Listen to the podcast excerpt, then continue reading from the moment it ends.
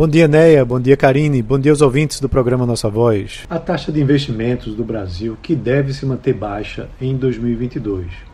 Na comparação com os demais países, o Brasil fica abaixo de 82% dos países que são acompanhados pelo FMI e apresentados no levantamento da FGV.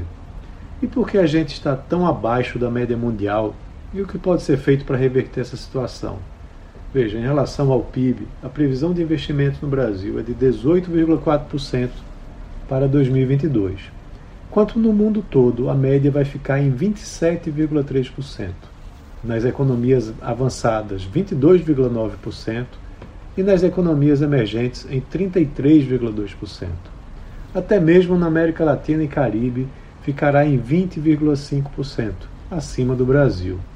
A comparação com outros países é salutar, pois o posicionamento do Brasil entre os seus concorrentes na atração de investimentos serve para a gente questionar sobre o que está acontecendo, o que está sendo feito de certo ou errado, no caso brasileiro, errado, em relação aos demais. O pico do investimento aqui no Brasil em relação ao PIB aconteceu na década de 90, quando representou 26,9% do PIB.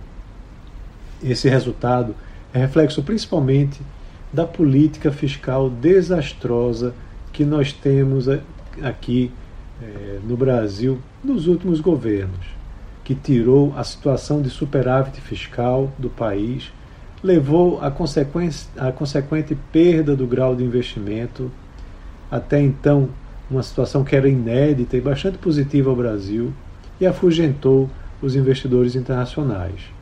O investimento estatal, parcela significativa de algumas economias, para se ter uma ideia, na China, representa 42,5% do investimento total é, e do investimento do PIB naquele país.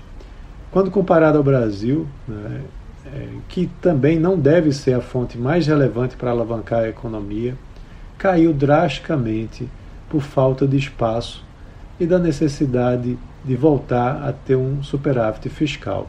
De todo jeito, o problema vai além disso. A carga tributária só tem se elevado ao longo dos anos, e sua tamanha complexidade assusta não só os investidores internacionais, como nacionais. Alguns avanços foram obtidos com a Lei de Liberdade Econômica, mas ainda é pouco. O Brasil precisa realizar as reformas tributária e administrativa para melhorar o seu posicionamento nos rankings internacionais de competitividade.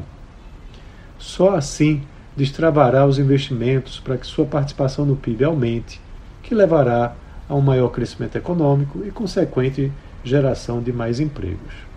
Então é isso. Um abraço a todos e até a próxima.